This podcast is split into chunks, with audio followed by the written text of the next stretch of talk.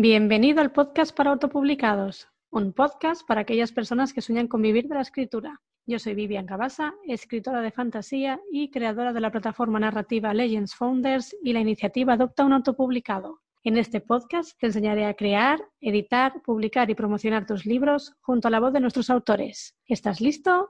Pues empezamos.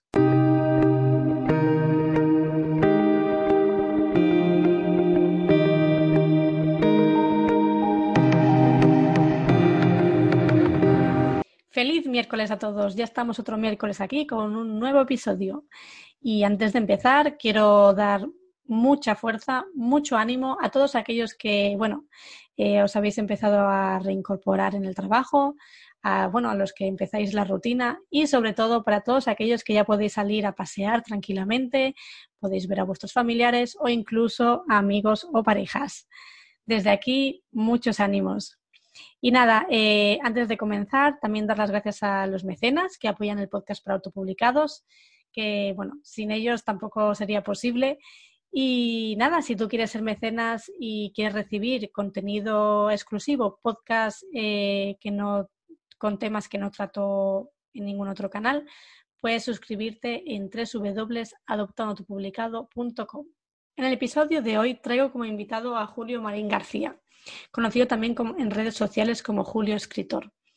Autor de cuatro obras y una en camino, él se define como defensor del amor, la libertad y la igualdad. En el programa de hoy, Julio nos hablará de sus novelas, Los susurros del caracol, La biología de los suicidios de Marcos Ruiz y el legado de Marcos Ruiz, y su última obra publicada, Un puzzle de amor. Nos contará cómo ha sido su desarrollo como escritor desde que publicó su primera obra hasta el día de hoy, qué mensaje y propósito quiere transmitir a los lectores con sus historias, cómo realiza las campañas de crowdfunding antes de publicar y de la importancia que tiene construir una audiencia como escritor. Además, nos adelantará algunos detalles sobre su próxima novela El chico del corazón blandito, que estará disponible a finales de mayo, y cómo es estar entre los top 100 ventas de Amazon. Esto y mucho más en el programa de hoy. Bienvenido, Julio, al podcast para autopublicados. Muchísimas gracias por venir. Nada, muchísimas, muchísimas gracias a vosotros por invitarme y, vamos, tenía ganas yo ya de, ver qué tal funcionaba esto. ya, ya, tocaba que vinieras. sí, sí. Bueno, como ya sabes, eh, bueno, cuando vienen los, eh, los, autores aquí al podcast, eh, siempre les pido que se presenten ellos mismos y que, bueno, que nos expliquen un poquito, pues, quién sois y, y qué habéis hecho. Entonces, ¿quién es Julio Marín García? Uf, madre mía, qué pregunta tan difícil. Yo creo que es la más difícil de todas. Empezamos, empezamos bien ya en la primera.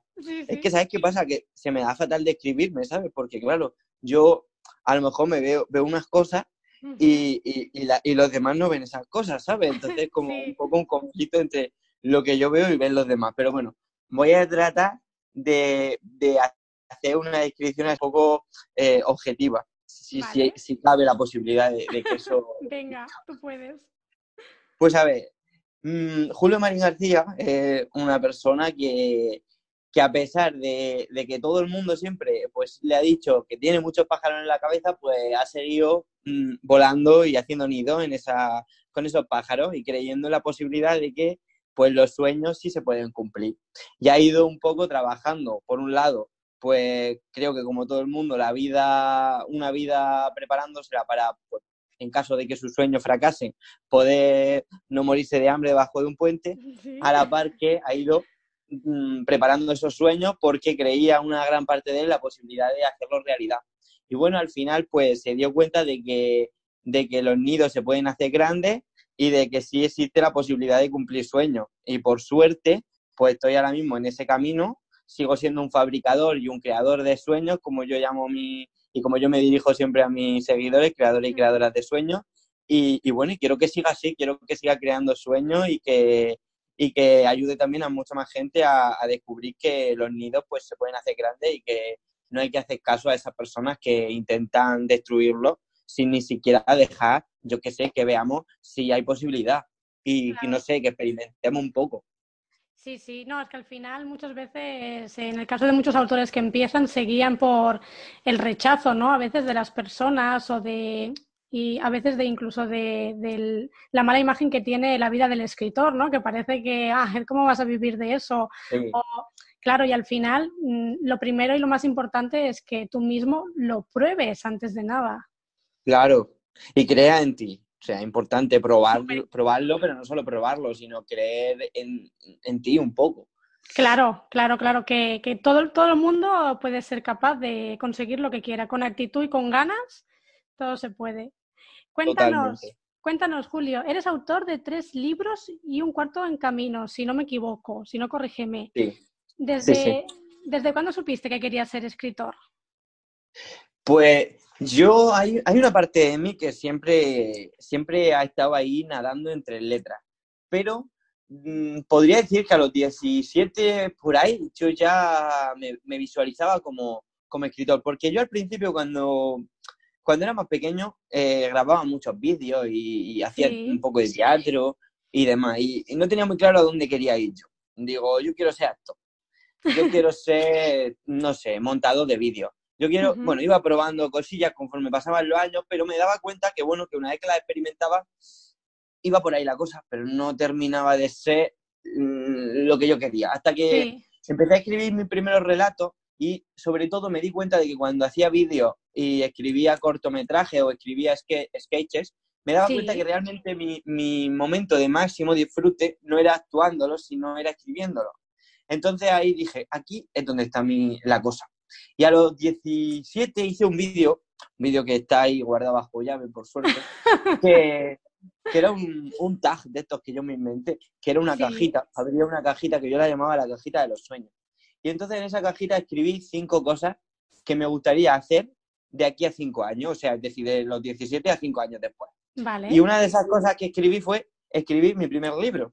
Y fíjate tú que ese vídeo se quedó en el olvido porque, bueno, en fin, está privado, lo publiqué en su momento, ¿eh? pero ahora está privado porque, bueno, no estaba yo en mis mejores momentos. Y, pues de casualidad un día abro el vídeo porque lo tengo yo bajo llave y, y lo veo y, me acordé de que había escrito eso porque obviamente en el vídeo lo digo.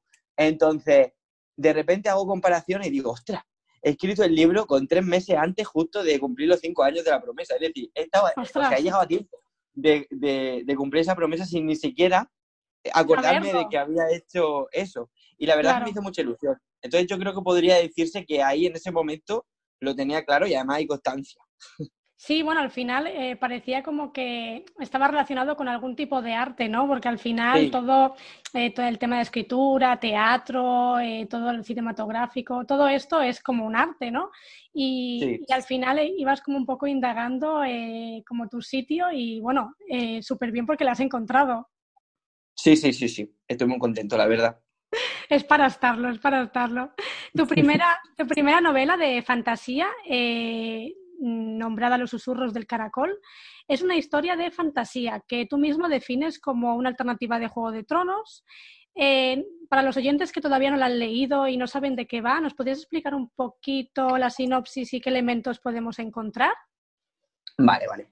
Bueno, esta es la segunda pregunta más difícil que me ha hecho hoy. Porque pues espérate. Describirme a mí mismo o describirme el libro es lo que más me cuesta, no sé por qué. A ver, yo defino que Los susurros del caracol es un estilo similar a Juego de Tronos porque es el tipo de fantasía que a mí me gusta. A mí me gusta mucho la fantasía adulta con grandes conspiraciones y tramas políticas, no tanto fantasía de, por así decirlo, con seres mitológicos y demás. No, tiro tanto hacia, hacia esa fantasía tan propiamente dicha fantasía, sino que voy más hacia una fantasía que podemos eh, trasladar a la realidad con personajes que apenas, eh, pues digamos que apenas la magia tiene, tiene protagonismo, tiene pues su justa capacidad para que, bueno, el libro no pueda calificarse como una historia medieval. Y punto. Entonces, me gusta ese, ese estilo. Y claro, y eso lo podemos ver en George R.R. R. Martin. Tú ves, tú lees o ves Juego de Tronos y es verdad que sí, que tiene sus pequeños toques mágicos como los dragones o como algunas visiones y demás, pero al final realmente la, la importancia radica más en los diálogos, en las tramas políticas, en las conspiraciones, en las traiciones, es decir, en la humanidad de los personajes. Y eso es un poco lo que, lo que trata el libro de, mis libros de Los susurros del caracol. Bueno, de momento solamente hay uno disponible. Y, y bueno, he intentado un poco, pues, que a pesar de que hay elementos mágicos, pues que sobre todo nos centremos en, empatizar y en trasladar la gran crítica social que, hago en ese libro a la, a la, a la vida real. Vale, sí, o sea, estás comparando, eh, estás metiendo en el libro, en la historia, elementos que, bueno, eh, podemos tratar nosotros en nuestra vida cotidiana, y, pero con un punto, pues eso, más medieval, histórico y, con ápices de fantasía, que sería ya eh, como un plus, ¿no? Por decirlo de otra manera. Sí, sí, sí, así es. Eh, para, tienes una versión descatalogada, me, parece, si no me equivoco, y luego eh, tienes la versión nueva que sería eh, con, que la, editaste con Sol de Sol. ¿Qué cambios has vivido entre la primera y la segunda edición? Uy, cambios, es una transformación. bueno, a ver, yo llegué al mundo de editorial con un gran defecto bueno, al mundo editorial no, perdón, al mundo de publicar con un defecto que, bueno, es un defecto que yo tengo, que estoy tratando de corregir, oye, que es la impaciencia. La impaciencia por conseguir que las cosas sean rápidas. Hmm. Entonces, ¿qué pasa? Que yo terminé de escribir este libro y cometí yo creo que un error pues crucial en el primer libro y sobre todo en este caso que, que no tenemos una que no tenía una editorial detrás ni a ninguna persona profesional que pudiera decirme oye revísalo entonces, eh, pues bueno, dije, está perfecto. Y lo publiqué así, sin más, con una portada que no, que bueno, que la veo ahora y no me convence, con una falta ortográfica importante, con una falta de estilo importante y bueno, el libro estaba para pulirlo bastante. Y bueno, pues después de unos meses publicado, mm, hice autocrítica y decidí borrarlo porque no, porque estaba tirando una historia que considero buena a la basura por no, mm, por no darle el, repaso final que podría hacer que el libro mm, valiera la pena y sin embargo, pues con todos estos errores nadie pasaría de las primeras páginas. Entonces, bueno, lo hice y no me arrepiento de haber hecho el cambio. He aprendido mucho de todos los errores que cometí en ese primer libro para intentar no caer sobre todo en los fallos de principiante. Sí, claro, es que es un error que, bueno, tú lo cometiste, pero que muchísimos autores cometen y, bueno, y lo dejan así, tal cual. Tú al menos pues te diste cuenta, te, diste cuenta, te hiciste una autocrítica y dijiste, ostras, eh, es una historia buena, eh, habría que darle pues es un lavado de cara, ¿no? Y, mejorarla. Y al final eso, bueno, te dice mucho de ti como autor porque has sabido eh, hacerte una crítica, ¿no? Que hay muchos autores que eso les cuesta mucho, porque además siempre piensan que su primera obra, al contrario de muchos que piensan que es lo peor, muchos otros piensan que es la mejor historia del mundo. Y cuando sacas tu primera historia, es mm, difícil que sea la mejor del mundo. De hecho, yo digo una cosa, vamos a ver, si tu primera historia es la mejor del mundo, vamos a ver, tu margen de mejora es cero. Claro. ¿Sabes? Yo creo que lo importante es eso, que que vayamos aprendiendo, vayamos sacando... Yo te puedo decir que de todos los libros que he escrito saco cosas para mejorar, desde el primero hasta el último. Obviamente, pues desde el primero le puedo sacar más cosas que al último, pero incluso al último lo veo ahora y, veo cosas. Y yo creo que eso es lo importante. Si viéramos la perfección en nuestras novelas, eh, creo que fracasaríamos como, como escritores. Totalmente, Julio, totalmente de acuerdo contigo. Y además el tema de la paciencia, que lo, que lo comentas, también es un defecto que, tengo personalmente. Así que te entiendo porque, claro, tienes la ilusión, ¿no? Y las ganas de... Sí, eso, a veces... Claro, y te, y te juega una mala, una mala pasada. demasiado, ¿eh? Demasiado. Yo es lo que peor llevo, te lo juro. En cuanto termino tengo ahí la impaciencia y me cuesta, ¿eh? me, me sigue costando mucho controlarla, pero bueno, ya por lo menos la, la gestión, ¿no? La bueno, eso ya es un gran paso. Yo también me encuentro ahí en la fase de gestión, que hay días mejores, hay días mejores y días peores, pero ahí lo llevamos. Cuéntanos, ¿tendremos, ¿tendremos segunda parte de los susurros de Caracol? ¿Estás trabajando en ello? Sí, a ver, os cuento. Yo quería, quería en, mi cabeza la idea era posible de publicar este año la segunda parte. Sí. De hecho, de hecho la segunda parte está muy avanzada, pero mm, empecé a leer unos manuales que me regalaron, mm, maravillosos, que os diría el nombre, espérate, voy a ver si puedo decir el nombre del manual, porque sí, sería muy guay. vale, sí lo tengo aquí, me lo bajé. Hay un, un libro que me está gustando mucho que se llama Manual de Historia Medieval de José Ángel García de Cortázar y José Ángel Sesma Muñoz. Es un manual enorme, muy completo. Sí. Y estoy aprendiendo muchísimos conceptos, muchísimas ideas nuevas de la etapa medieval. Y además de este libro, he leído también hace recientemente otro, que ese sí que no lo puedo decir porque lo tengo en Madrid, pero es un libro maravilloso de, de tácticas de guerra. Sí. Que me han hecho abrir muchos horizontes nuevos y estoy reescribiendo todo lo que he escrito porque gracias a esos conocimientos nuevos que he adquirido, eh, creo que puede quedar mucho más profesional. Entonces, em, como ahora estoy pues, eh, que voy a publicar un cuarto libro, los susurros se han quedado un poco paralizados, pero en cuanto pase eh, la promoción y publicación de este libro y unos cuantos meses, yo seguramente para después del verano retomaré ese libro para que sea obviamente el próximo en ver la luz. Bueno, yo dejaré de todas maneras eh, el libro que has comentado, que no lo conozco, pero me parece súper interesante, que yo también me lo voy a apuntar. Lo dejaré en las notas del programa, así que todos los escritores que quieran saber más, porque me parece como muy práctico, sobre todo si está ambientado en escenarios así, del medievo y tal, que muchas veces solo nos guiamos de lo que vemos en las películas, ¿no? O, o un poco lo que vemos en algunos libros, que algunos no están tan documentados y está, está muy bien.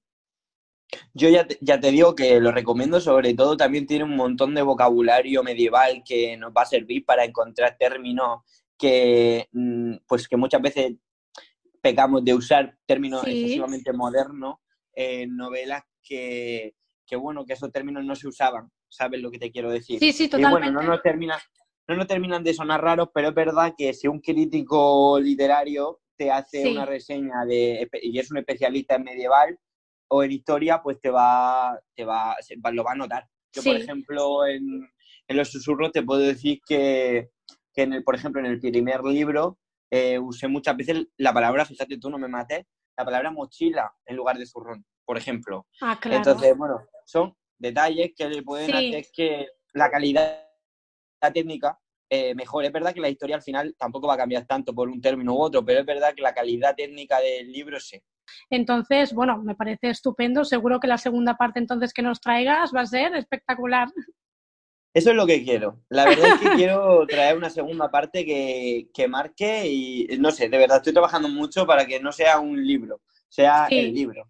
Y lo será, y lo será porque estás poniendo mucho empeño, Julio. Tu, tu, segunda novela, Los tres suicidios de Marcos Ruiz, es la primera parte de un psicothriller. Em, ¿Qué has querido transmitir al público lector con esta historia y cómo ha sido escribir este género? Bueno, ante a favor mío y, en mi defensa diré que nunca quise volver a nadie loco, ¿vale? Vale. bueno, si alguien se ha sentido demasiado perdido con el libro, yo lo siento, ¿vale? Lo siento. Lo que pasa es que soy muy rayado yo por la vida y, pienso que a todo el mundo le gusta rayarse. Pero bueno, yo lo que he querido transmitir con ese libro era eh, ha sido como una manera de hacer una crítica social muy, muy dura, pero desde una perspectiva de entretenimiento.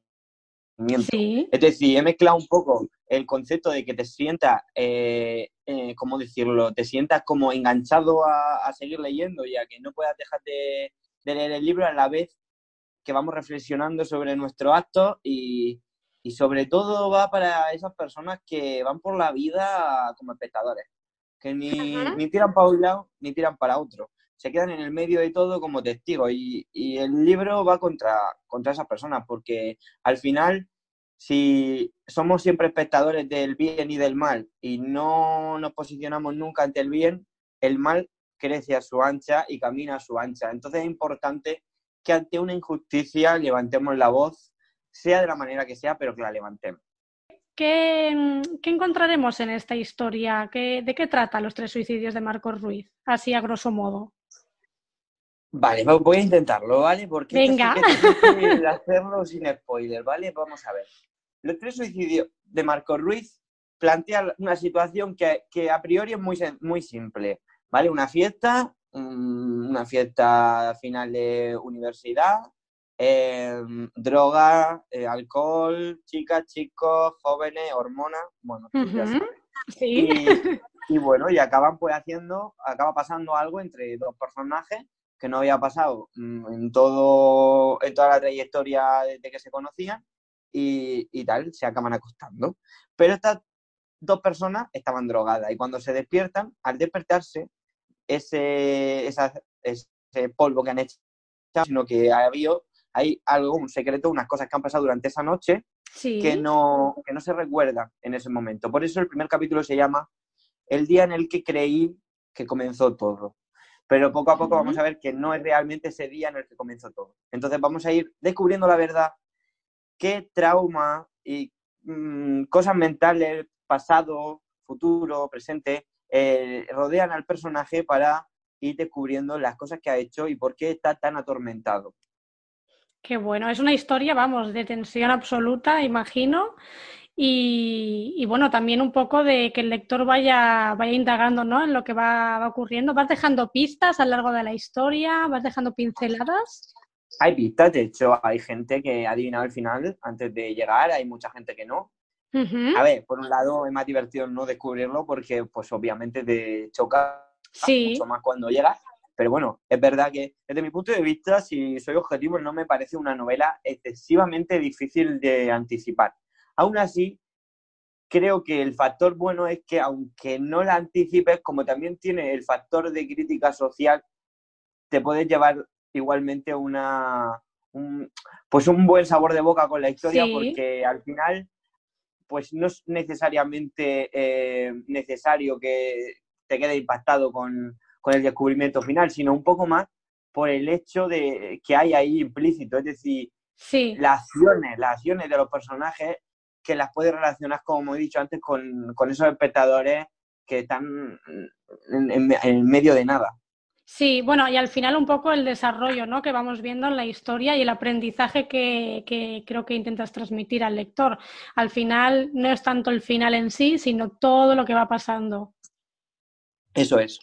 ¿Cómo, ¿Cómo, es escribir eh, una novela de psicothriller? Eh, cuéntanos un poco, para los que se quieren animar a escribir este tipo de novela, pero no saben por dónde empezar y tal.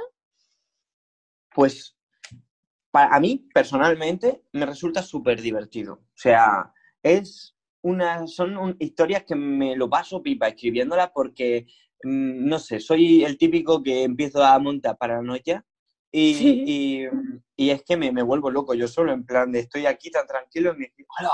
¡Buah, buah, esto! Y, ¡ay, madre mía, esto! Tengo al calefactor que lo tengo aquí al lado, loco. Loco, loco.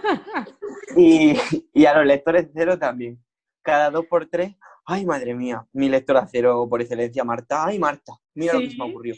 ¿Y si le meto esto? ¡Ay, no! Esto, esto sí que sí. Bueno, estoy así todo el rato. Al final acabo dándole mil vueltas al proyecto, lo cambio mil veces pero la verdad es que me lo paso pipa. De hecho, hay veces que, os, lo juro, es verídico, lo puede decir cualquier lector cero, que me he despertado a las 5 de la mañana y he mandado un audio, porque he soñado con lo que tenía que, con lo que, tenía que, escribir. Te creo. De hecho, Hubo, un día que estuve viajando a, bueno, viajé a Barcelona a hacer una presentación y iba con, con dos lectores cero y, y, me quedé dormido en el, en el tren, bueno, en el AVE, y me desperté y nada más despertarme, desperté a mi lectora cero, y dije, madre mía, se me ha ocurrido una idea para un libro de psicothriller. Y bueno, en fin, se me va.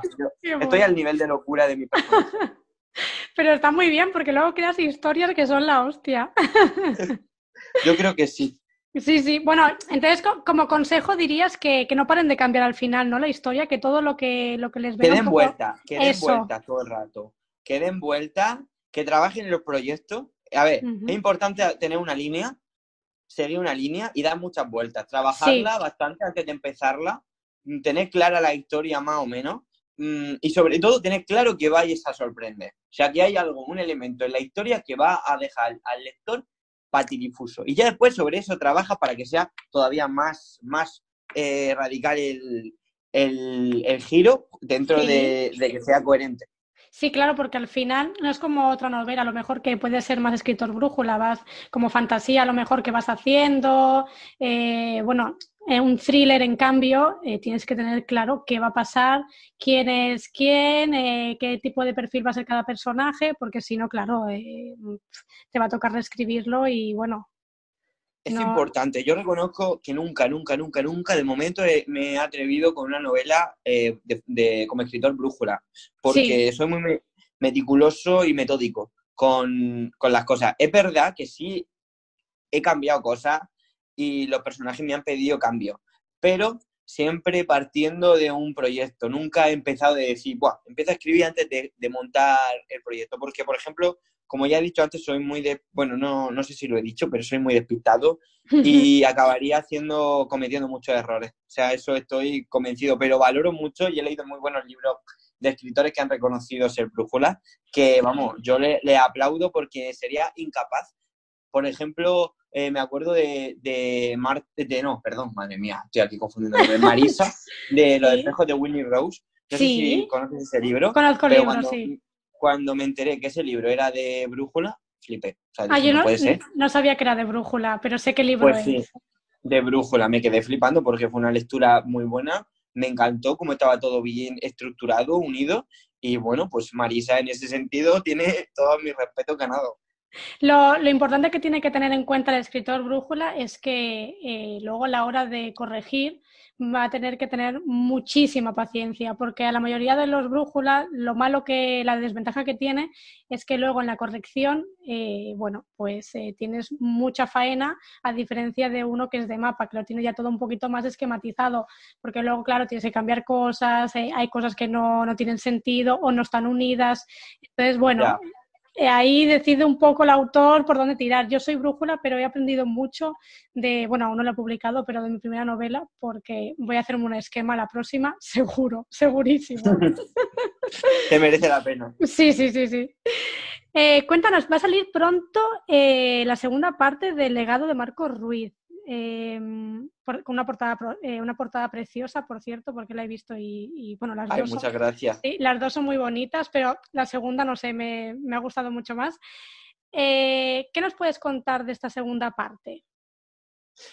Bueno, la verdad es que he tenido muchas dudas acerca de la publicación de esta segunda parte, porque, bueno, eh, quien me sigue desde 2018, que fue cuando salió la primera, hace ya dos añitos, que por cierto este mes era su, aniversario, eh, pues sabe que yo no tenía claro si publicar una segunda parte o no y que nunca estuvo en mis planes. Eso lo reconozco. Es decir, yo es cierto que dejé una puerta abierta porque soy de los que piensa que nunca se sabe cuando puede dar una sorpresa. Lo mismo pasan 10 años y te viene la historia de tu vida y quieres retomarlo. Entonces, soy un poco un autor que no le gustan los finales excesivamente cerrados, porque al final un final excesivamente cerrado te compromete a que esa historia quede totalmente finalizada. Entonces, bueno, yo cerré la historia principal, pero abrí una puerta, una puerta que podría mm, abrir un mundo nuevo o que simplemente podía quedarse. Y dije públicamente que si algún día tenía una historia que considero la que considerara lo suficiente suficientemente buena para poder igualar a su primera, por lo menos igualarla, que yo la, escribiría. Y lo intenté muchas veces. Tengo varias novelas empezadas de posible segunda parte de los suicidios. De hecho, te digo que tengo una segunda parte con más de 35.000 palabras que he descartado, que descarté después de estar escribiendo durante un montón de tiempo.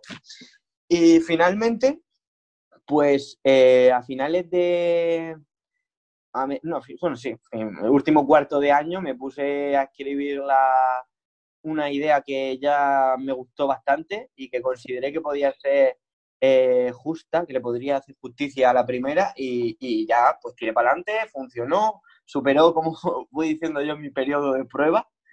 Y, y pues obviamente ya va a ver la luz, seguramente por lo que me ha dicho la editorial, que de hecho me lo ha confirmado hoy, estará a finales de mayo y, bueno, lo que podemos ver en esta historia, a diferencia de la primera, es que aquí, bueno, en, la primera historia tratamos sobre un misterio que se descubre al final del libro. Una vez ya descubierto el misterio, en esta segunda parte no vamos a tratar de ocultarlo, sino que vamos a, a, ver cómo es vivir con eso, cómo es afrontar ese tipo de, trauma. Y, y, lo que vamos a ir es a un viaje al cerebro humano directamente. Vamos a vivir un viaje mm, a la locura, a la locura máxima. No vamos a saber qué, es real, qué no es real, qué... Vamos, básicamente nos vamos a sentir perdidos y yo creo que, mucha gente se va a poder identificar porque creo que, muchas veces nos sentimos así de perdidos en la vida. Sí. Y así hasta que poco a poco vaya esclareciéndose todo y pues cada persona vaya sacando sus conclusiones de lo que está pasando realmente. Está muy bien porque al final eh, muchas veces lo que dices tú, nos sentimos perdidos o incluso con nosotros mismos no sabemos eh, reconocernos, ¿no? Nos, nos, sentimos solos y esto es un trabajo eh, personal que hay que ir trabajando poco a poco con el tiempo y hay que decir que hay personas que lo tienen muy trabajado, pero otras no tanto, ¿no? y me parece un tema muy interesante tratar en el libro. Pues gracias, yo espero que os guste, de verdad. O sea, por un lado soy consciente de que no es un libro al uso, de que no va a ser una historia sencilla de, leer, porque ya os digo que todo el rato va a estar invitando a jugar, a que, que seáis interactivos con el libro, a que os montéis vuestras propias teorías acerca de lo que, de lo que está pasando y habrá momentos que digáis que estoy leyendo y otros momentos en el que a lo mejor, pues bueno, os va os va resultando todo pues más, más claro. Yo lo que os invito sobre todo a la gente que lo vaya a leer es que juguéis, que cojáis vuestra lupa de detective y, y juguéis desde la página 1 y no os dejéis engañar por ningún pensamiento del personaje. Pues mira, ya lo sabéis y tenéis hasta mayo para leeros la primera parte, quien no se la haya leído, porque en mayo sale la, la segunda parte de los tres suicidios de Marcos Ruiz. Y me gustaría tratar un tema que me parece muy interesante porque vi que hiciste un crowdfunding de, esta segunda parte. Sí. Eh, cuéntanos cómo funciona esto del crowdfunding para, para los escritores que, bueno, que no lo conocen y, bueno, sería una opción también, ¿no? Para antes de publicar. Vale, voy a especificar que realmente, o sea, yo estoy utilizando una plataforma de crowdfunding, pero no estoy usando un crowdfunding como tal en el sentido de que yo no estoy eh, pidiendo que me no estoy pidiendo donaciones, sino que estoy utilizando la plataforma como opción de reserva, ¿vale? Es verdad que podría hacer la, podría hacer la reserva por, por ejemplo, transferencia o podría hacer la reserva por, por Bizum.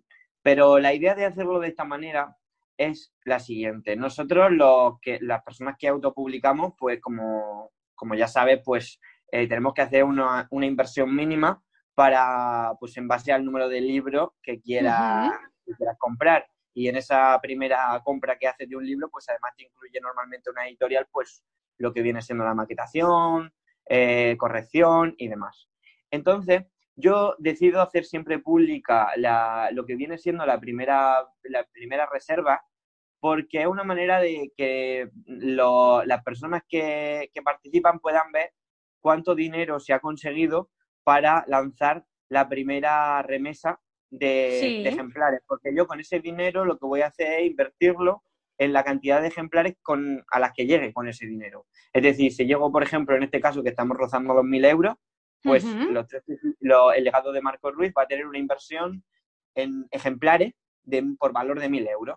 Ni por más ni por menos, por valor de mil euros. Y esa, esa va a ser la primera edición del libro. Si cuando acabe son 2.000, pues por 2.000. Entonces, una manera un poco de hacer partícipe a, los propios lectores de, de, pues, la emoción un poco de a ver hasta cuánto podemos llevar, llegar, a ver hasta, dónde llega la, impresión. Y además también me gusta porque poco a poco me doy dando cuenta de que cada vez que hago un nuevo, un nuevo crowdfunding para reservas, aumenta la cantidad. Es decir, me, me hace mucha ilusión porque cada vez se suma más gente a este arranque inicial de, de los libros. Y bueno, no sé, yo creo que a la gente también le gusta porque además me doy cuenta de que el número de clics en el enlace de, la reserva es inmensamente superior al resto de, de, enlaces, que tienes. Sí, sí, sí, sí. Bueno, eh, el crowdfunding es algo que prácticamente no hace mucho que, se ha puesto en auge. Sí que es verdad que existe de hace años, pero que se conozca como tal, eh, no tanto. Y, la verdad que me parece una manera muy interesante, además, el enfoque que le has dado tú en, el tema de, reserva, ¿no? Eh, está muy bien. Eh, pero para los autores que, por ejemplo, quieren hacer un crowdfunding, pero no tienen muchísima audiencia, ¿tú crees que deberían trabajar primero esa audiencia y luego hacer el crowdfunding? Claro, yo por ejemplo en el primer libro no hice crowdfunding porque evidentemente no, pues me hubiera apoyado la familia, algún amigo y demás, pero no tenía los recursos suficientes como para, para que eso mm, fuera eh, exitoso, por así decirlo, tuviera un, mínimo.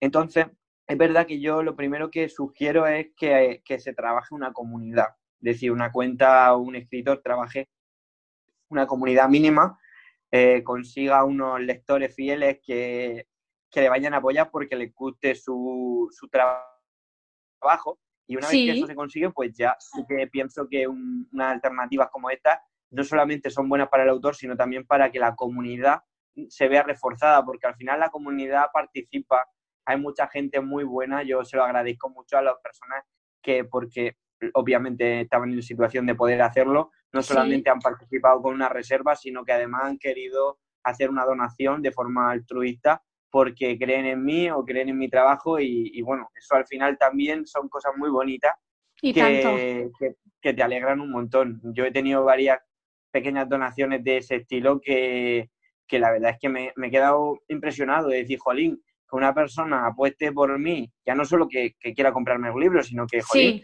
que participe en pagarme, en pagar parte de los gastos de este, de este proceso. Es que no, es que además eh, es muy gratificante para, para, el propio escritor, porque claro, eso te hace que, bueno, pues eh, seguir escribiendo, ¿no? Y seguir enseñando todas esas historias que tenemos en, en la mente, y tú, tú sobre todo. y, bueno, el crowdfunding eh, es una buena manera, pues eso, para quizá no la primera novela, pero si tienes una audiencia en la que te apoya, en la que conoce tus libros o tu libro y les gusta lo que haces, pues mira, ya, ya conocen un, nuevo método. Pues sí, espero que les sirva y sobre todo que no pierdan la esperanza si, por ejemplo, no consiguen los resultados esperados a la primera de cambio. Sí, eso sobre todo, que, es un, el, el camino de escritor es un camino muy largo y, paciencia, trabajar y paciencia. Cuéntanos, la, última novela, el último libro que has lanzado eh, ha sido Puzzle de Amor, una historia de LGBT. No sé si tiene algún tipo de toque romántico, ahora, me lo, ahora nos, lo explicas. Eh, para los que no lo han leído, eh, ¿podrías hacernos una sinopsis que a ti te gusta mucho? Ay, señor. A ver, vamos a ver. Un puzzle de amor es un, cuenta la historia de, dos personajes, de, Raúl y Mae, y ambos son como el yin, el y el yang. Es decir, uno tiene la suerte de pues tener amigos que aceptan su orientación sexual, una familia que le quiere tal y como es, unos valores pues que abogan por la libertad. Y por otro lado tenemos otro personaje que está en la oscuridad. Es como la luz y la oscuridad. El personaje que está en la oscuridad es Ismael, porque a diferencia de él, pues tiene eh, una familia estricta, un padre, bueno, de hecho, un padre excesivamente muy machista, muy homófobo. Entonces, bueno, obviamente los valores que se reproducen en esa familia, en ese hogar, son horribles para él, son una pesadilla, y más teniendo en cuenta cuáles son sus su verdadero gusto. Entonces, bueno, estos dos personajes se conocen a través de Tinder y tienen una cita que en principio va a ser eh, meramente sexual porque Ismael solo usa esas redes sociales para cuando pues ya no aguanta más desahogarse y volver a su vida eh, pues a su cárcel. Pero bueno, en esta primera cita lo que Ismael no, no, no, va, no, no esperaba era de encontrarse con un chico tan seguro de sí mismo. Entonces, cuando se encuentra con un chico tan joven, porque eh, Raúl es seis años más joven que él, y se encuentra con un chico tan seguro, tan feliz, con una energía que no había visto hasta entonces, pues todos sus miedos se ponen a remojo y empieza a replantearse muchas cosas y hacerse muchas preguntas y sobre todo pues empieza a enamorarse. No, me parece muy interesante esta nueva, nueva novela que has sacado. Bueno, no sé ¿se considera novela o es más bien un relato? ¿Cuántas páginas tiene? Es, una novela, tiene casi 300 páginas. Vale, vale, sí, es una novela.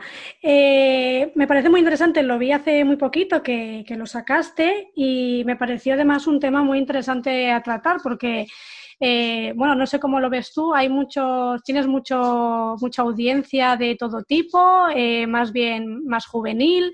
¿Cómo, ¿Cómo lo ves esto? La verdad es que este libro me ha, me, ha dado mucha alegría, mucha sorpresa y sobre todo por el tipo de público que lo ha leído. Porque cuando fui a publicarlo tenía un poco de miedo porque pensaba que al ser un libro LGTB, pues iba a ser un libro muy específico y no, pues bueno, no iba a llegar a tantas personas. Pero bueno, yo quería escribirlo independientemente del resultado porque era algo que yo tenía ahí desde hace mucho tiempo y quería transmitirlo a, pues a la gente que estuviera dispuesto, dispuesta a, querer conocerlo. Sí, sí, sí. Fíjate tú que me he llevado una sorpresa muy grande porque no, por ejemplo, en, Amazon es mi mejor libro, o sea, actualmente es el libro mejor valorado. Sí, es verdad, lo vi el otro día. Publicado, y además es el libro más vendido en digital eh, de, de, de toda la Entonces, bueno, e incluso es el primer libro que me hizo entrar al top 100 de Amazon en, su primera, en sus primeros días de, salida. Es decir, que, todo lo contrario a lo que yo me imaginaba. La gente, hay mucha gente receptiva a leer este tipo de historias, lo cual al final pues deduce que, lo importante es la calidad de la historia y no tanto en sí el género. Entonces, pues eso me ha encantado. Y sobre todo gente mayor, porque el libro parece juvenil y demás que tiene sus toques juveniles, no te lo voy a discutir porque al final estamos hablando de dos personajes que tienen uno 18 y otro 24. Sí, claro. Sería imposible que no fuera juvenil porque el tono de voz, las conversaciones y demás de los personajes es juvenil. Pero es verdad que también, también hay personajes mayores, como por ejemplo, em, eh, ya los que lo, lo leáis veréis que la historia no está contada por ninguno de estos personajes y, y desde el primer momento sabemos que la historia está contada por una persona mayor. Es importante para mí esta perspectiva porque estoy un poco cansado de que se diga que las personas mayores no pueden cambiar o que las personas mayores eh, siempre van a ver, hay que, hay que dejarla y entender que no pueden ver bien ciertas cosas de la sociedad. Y bueno, yo he descubierto, por ejemplo, en mi familia que, pues bueno, mi, mi abuelo no ha tenido ningún problema en, no tiene ningún problema en ser una persona moderna y haber adaptado y haberse adaptado a los tiempos, que al final no es más que una excusa echarle la culpa a la edad de que no se pueda cambiar, porque si hay personas mayores que pueden hacerlo, al final todas podemos hacerlo, todos pueden hacerlo. Entonces, por eso el, personaje que narra la historia es un personaje mayor, como simbolizando la capacidad de nuestros mayores, que no tenemos que menospreciarlos, porque son tan capaces, tan inteligentes y tan empáticos como podemos ser los jóvenes. Entonces, bueno, no hay que abandonarlo, hay que trabajarlo, pero no abandonarlo. Es decir, no vale decir, pues que se quede pensando así para siempre. No sé, yo creo que un abuelo tiene derecho a conocer a su nieto tal como es y no fingir que su nieto tenga que fingir una realidad delante suya porque, bueno, no vamos a darle disgusto. No. Hay que darle disgusto al principio, que se le dé y, y, aprenderá a creerlo porque la mayoría de gente es buena persona y este tema al final no es más que un tema mm, que solo necesita pues que todo el mundo le dé unas cuantas vueltas. Claro, totalmente y me parece muy, muy interesante lo que has comentado porque al final eh, esto en, muchos en muchos casos pasa esto, ¿no? Que por no dar eh, un disgusto, por, eh, bueno, mejor se, se, omite o se esconde o y al final parece un secreto cuando en realidad es algo totalmente bonito, ¿sabes? Porque al final son dos personas que se quieren y, y, y da igual la edad que tenga, si es tu abuelo o tu padre o tu hermano, o al final hay que pensar en ello y, ya está. Y todo el mundo, es lo que comentas tú, está capacitado para comprender eh, ese tipo de situaciones. Entonces, me parece muy bueno esta, esta nueva novela que has sacado, eh, diferente al resto, es otro, otro género, pero una historia muy, muy interesante. Me gustaría mm, dejar en el podcast eh, un pequeño diálogo que me ha gustado mucho cuando he leído la sinopsis, que dice así. Si me quito la armadura, serás mi escudo, Pregunta Ismael. Tu escudo y tu lanza, contesta Raúl. Me pareció, vamos, aquí, Julio, tan lucido. Es que, bueno, yo, bueno, si, si a mí me gustan mucho las metáforas, me gusta mucho, en cierto modo, la prosa eh, poética. en algunos momentos, sin, sin tampoco que sea excesiva, pero sí que me gusta jugar con ese tipo de cosas. Y bueno, es verdad que mucha gente pues le puede parecer eh, artificial, pero yo, por ejemplo, lo uso, uso este tipo de, de metáfora en mi vida diaria con mis amigos, con mi... Bueno, cuando... Con mi familia en general, soy una persona que, no sé, a, lo mejor soy muy intenso o tal, pero quiero decir que existimos, las personas que usamos metáfora a la hora de hablar muchas veces. Entonces, bueno, yo siempre intento para minimizar un poco el, dolor emocional y la realidad, intento convertir las cosas en metáfora. Y podría decir que, bueno, el chico que está jodido, pero pues bueno, digo el chico en la chaqueta de cuero, porque el chico en la chaqueta de cuero parece una es una metáfora de que es una persona que lleva ahí una chaqueta de cuero queriendo aparentarse el chico duro, chico malo, pero la pregunta es qué hay detrás de esa chaqueta de cuero. Y realmente pues Ismael es el chico de la chaqueta de cuero y la coraza de hierro y Raúl es el chico natural y de sonrisa incrustada. Entonces esos son como los dos apodos que tienen cada uno. Entonces por eso, como él siempre va con el escudo, con su armadura y todo eso, le dice, y si me quito la armadura me vas a proteger, como un poco diciendo, si mando ya la mierda toda esta imagen, sí. esta fachada que tengo, tú vas a seguir conmigo? Y él, obviamente, pues ahí está. Precioso, ¿eh, Julio? De verdad, a mí, eh, bueno, yo a mí personalmente, nosotros personas, me gusta mucho el tema de las metáforas. Y, no sé, le da como un toque, una esencia diferente y se puede hablar de muchas cosas sin llegar a decirlas, ¿no? Simplemente con una metáfora puedes llegar a decir mucho. Y en este diálogo, que nada, que son dos frases, eh, para mí dices mucho. Pues gracias, gracias. La verdad es que lo dudé mucho porque está incluso en la sinopsis. Sí, sí, lo sé, lo sé, y por eso me, mm, parecía interesante eh, leerlo para que los que, bueno, todavía no conocen la historia, que, bueno, les llame un poquito más la atención. Y, bueno, y ya rematando, para los que todavía no, no la han leído eh, y no han probado a leer ese tipo de género, ¿qué les dirías para animarlos? Bueno, yo les invito a que olviden que se olviden el género, porque al final el género del libro no me da igual lo que me importa es que le den una oportunidad a la historia porque es una historia que cualquiera la puede, la puede plasmar en su, en su vida, porque bueno, en este caso son dos chicos, pero esto básicamente es un grito por la libertad, por el amor y por la porque tengamos todos la capacidad de, de decidir dónde está nuestra felicidad, nuestro camino, nuestro, nuestras personas, que todo lo podamos elegir nosotros.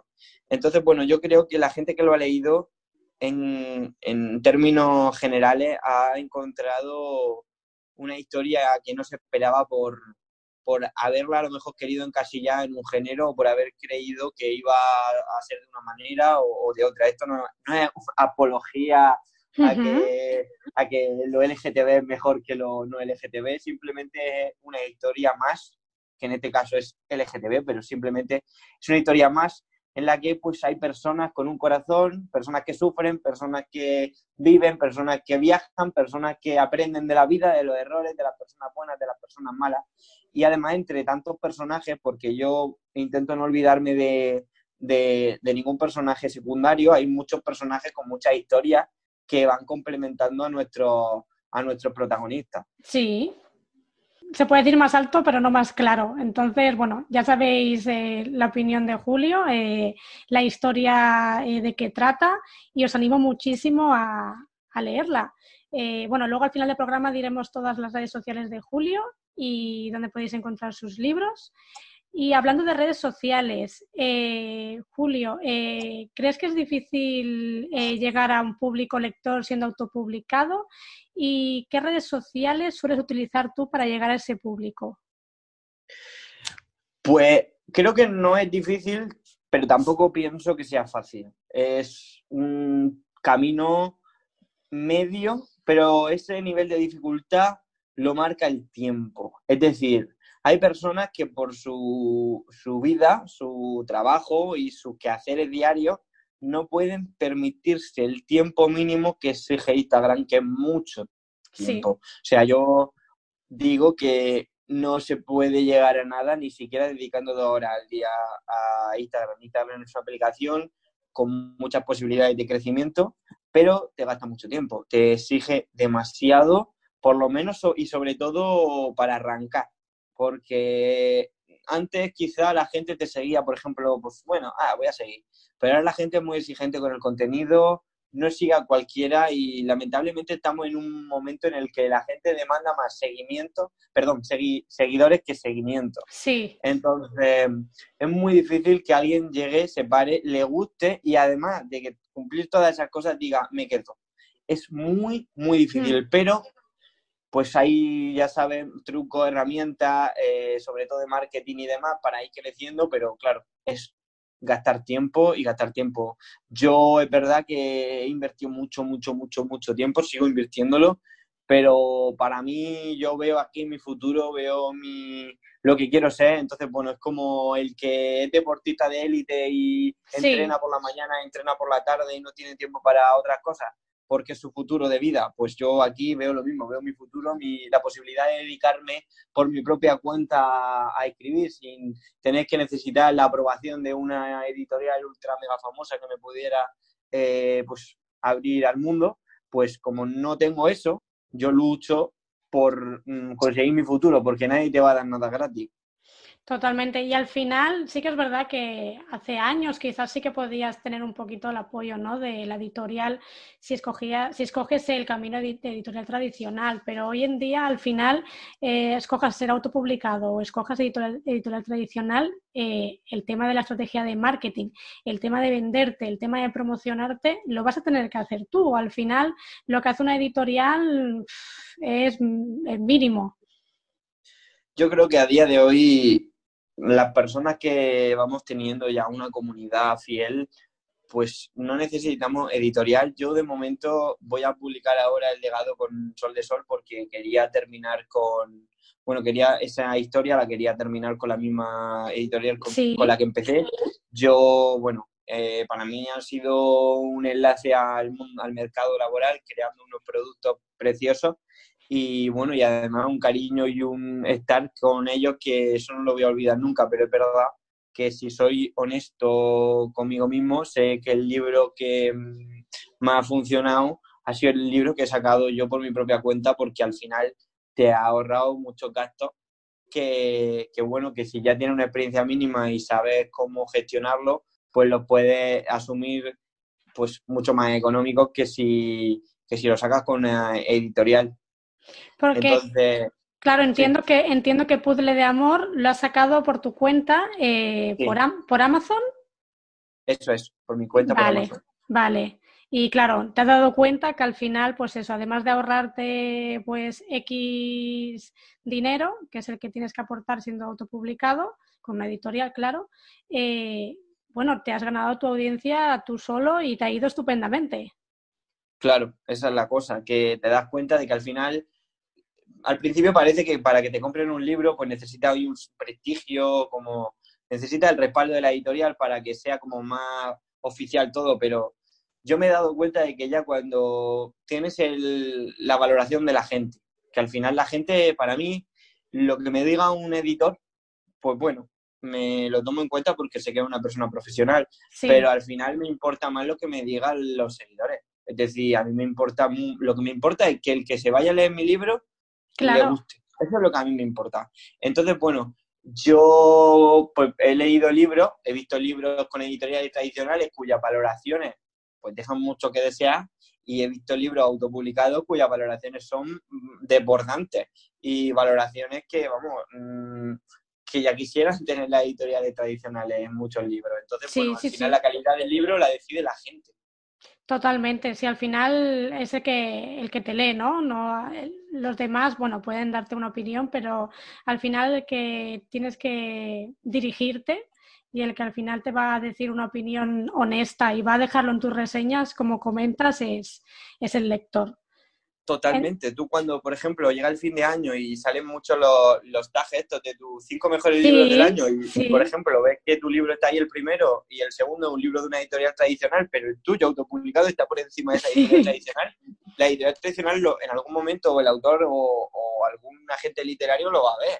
Claro. Que ese libro, la gente, que al final es la que decide, la que se gasta el dinero, lo, lo, lo ves de esa manera. Muchas veces al final, detrás de, un, de una revisión o de una lectura de un manuscrito, no hay más que una persona con una opinión que a lo mejor puede ser una persona que por lo que sea no le gusta el libro, pero no representa el, la, con fidelidad la realidad de, la gente.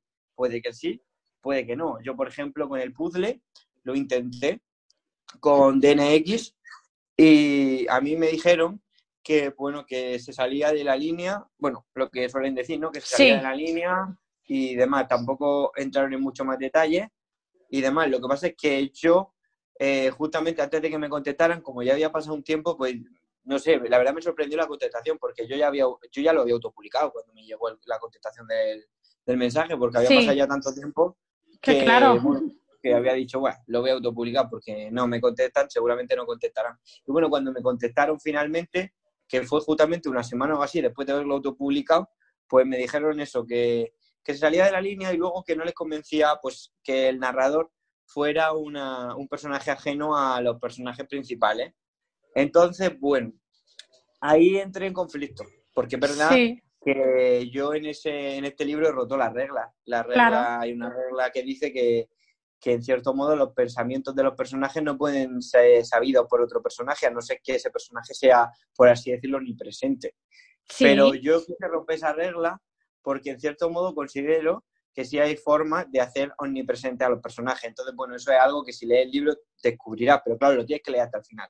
Además, yo es que sabes qué pasa, que en la carrera me han enseñado muchas veces que las reglas están para romperlas y que muchas veces, y que las reglas además cambian. Quiero decir que no son las mismas reglas las de hoy que las de hace 50 años. Y las reglas van evolucionando y evolucionan precisamente porque se rompen. Si no se rompen, no pueden evolucionar. Entonces, bueno, eh, seguir las reglas está bien. Y está bien sobre todo conocerlas.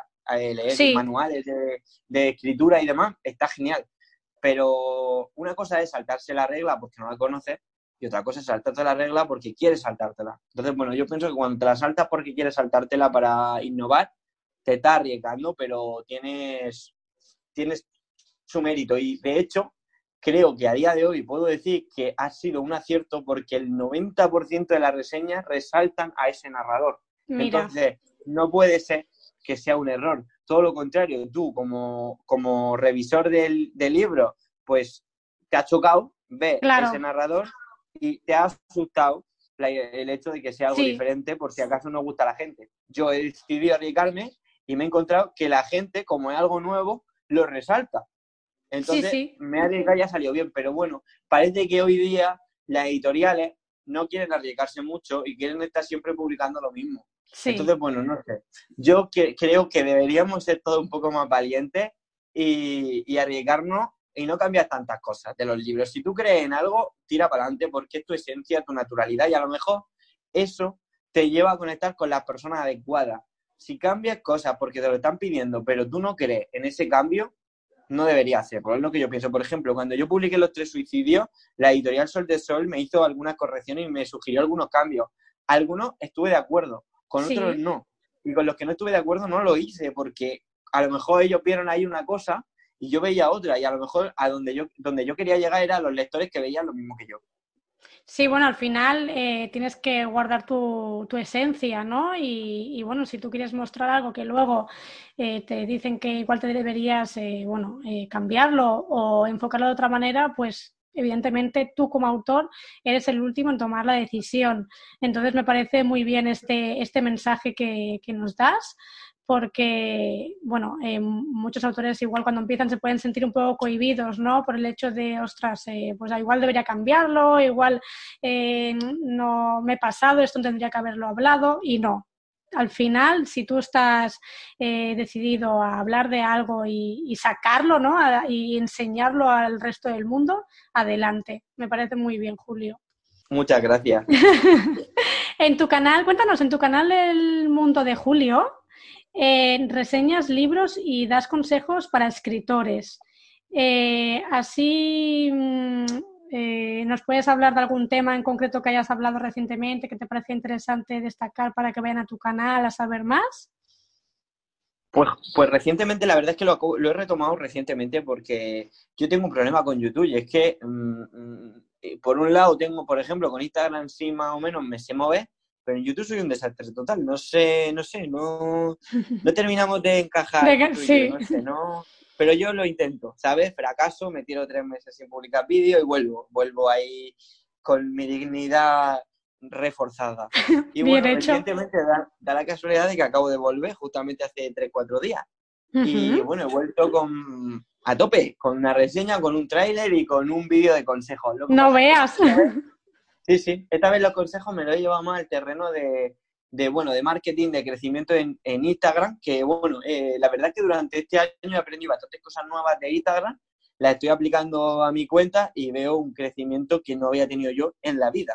O sea, estoy, que ojalá esto siga así y, y siga creciendo a este ritmo mi cuenta porque estoy hiper contento. Entonces, bueno, como siempre me he caracterizado por ser transparente y transmitir mi consejo y mi experiencia básicamente a, a la gente, pues he querido hacer ese vídeo que se llama Cómo crecer en Instagram, en el que hablo de las cosas que yo he descubierto y que a mí, me- en mi cuenta por lo menos, han funcionado para que otras personas que puedan identificarse conmigo o con mi proyecto, pues quieran aplicarlo para ver si les funciona y pueden también beneficiarse de, de eso, que oye, que esto no es una competición, que cuanto más nos beneficiemos, ya cuanto más nos Claro. vayan mejores las cosas, pues mejor. Bueno, para terminar, cuéntanos, ¿qué proyectos tienes actualmente entre manos? ¿Nos puedes adelantar alguna cosita? Sí, os puedo contar unas cositas. A ver, tengo pendiente, como ya he dicho antes, la publicación del legado que saldrá en mayo. Sí. Eso, bueno, ya hemos hablado de ello, pero además, eh, con el tema del coronavirus y el confinamiento, me propuse un reto y era que iba a escribir un libro nuevo durante este confinamiento. Y, y bueno, me faltan cinco capítulos para terminar de escribirlo en- justamente a día de hoy. Qué bien. Y, y me he propuesto que voy a participar en el concurso de Amazon de este año, el concurso Sí. que hace todos los años. Y, y bueno, como ahora va a salir el legado, es más posible que el libro este vea la luz a finales de verano, para tampoco solaparlo. Pero voy a participar en ese concurso. Y, y bueno, el título del libro, que ya lo tengo, y de hecho tengo también la portada ya hecha, eh, se llama El chico del corazón blandito. Y, y este libro es un libro con el que he disfrutado mucho porque cuenta parte o está basado en, en un aspecto importante del libro, en una historia mía personal, que Sí. fue la primera vez que me enamoré de pequeño, de cuando tenía yo pues, muy jovencico. La primera vez que vi un- a una persona y dije, ay, ¿qué ha pasado? Eh, de hecho, está detallado el, el momento exacto de que sucedió eso. Luego, obviamente, simplemente pues todo ya crece de una manera totalmente ficticia y demás, Sí. pero sí que he querido hacer un guiño a esa naturalidad de, de esa primera historia que tuve porque ahora estamos súper enganchados y, depen- y dependemos mucho de, la, de las aplicaciones de ligoteo, discotecas, Sí. para enamorarnos. Y en cambio, cuando yo era un niño, pues tenía ya 13 años, fíjate tú, y, y me pasó esto, fue jugando un partido de fútbol. O sea, nada que ver de redes ni nada de eso, todo. y, y fue un roce, de esto que nos rozamos sin querer y, y fue como, uy, ¿qué ha pasado? O sea, no sé, no ha sido simplemente un roce. Y Sí. fue más, fue más, fue más, y bueno, tuvimos ahí una pequeña historia muy bonita y también muy dramática. Ya, ya la leeré, ya la leeré. No, y, bueno, has aprovechado un montón el, este tiempo de confinamiento porque, bueno, si me Sí. dices que ya tienes el título, la portada, ya no te, vamos, la vamos a ver muy pronto y, y, bueno, además lo que comentas referente al tema de, bueno, a través de una caricia ya puede surgir algo y ahora parece que todo eso se va perdiendo, ¿no? Que estamos como muy acostumbrados a todo A lo por- fácil. sí, a lo fácil, eh, pues, online, eh, ya no ya no sentarte, ¿no? A tomarte un café y a conocer a esa persona, sino que parece que primero te fijas en otras cosas eh, y, y al final la esencia, lo bonito es lo de siempre y me parece pre- precioso. Ya, ya esperaremos, ¿eh? Con muchas ganas, Julio.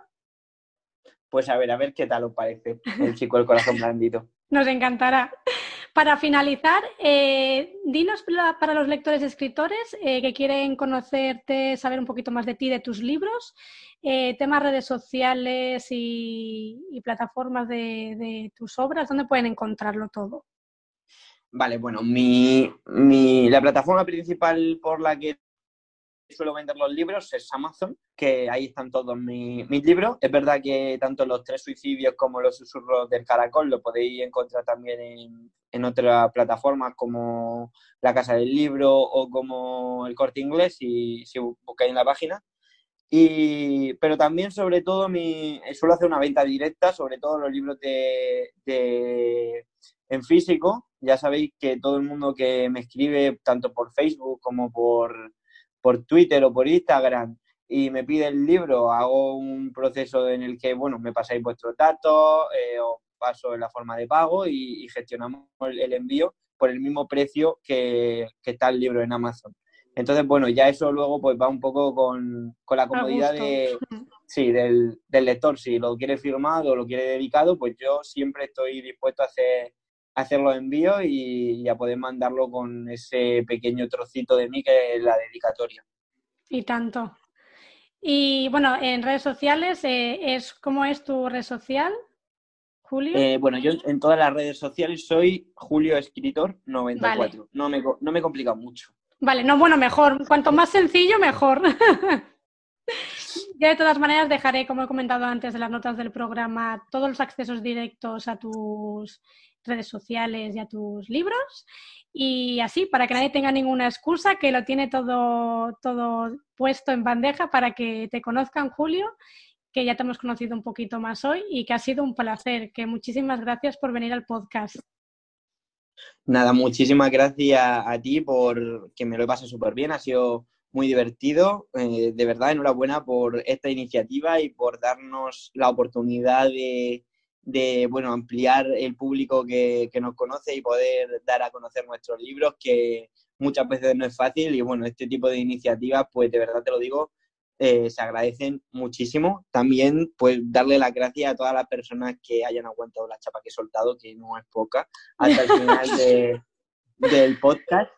Y, nada, con mucha ilusión poder volver aquí en algún otro momento.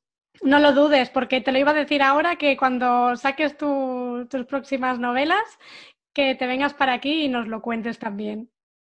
Perfecto, espero que, que también tú me cuentes a mí cositas buenas, que seguro que a ti también te va a ir muy bien todo, que te lo mereces y nada, un fuerte, fuerte abrazo virtual. Muchísimas gracias, Julio. Lo mismo para ti, otro abrazo enorme. Pues hasta aquí el episodio de hoy. Espero que te haya gustado, te hayas divertido, hayas aprendido y apliques muchas cositas de las que has escuchado en tu vida como escritor. Nos vemos el próximo miércoles.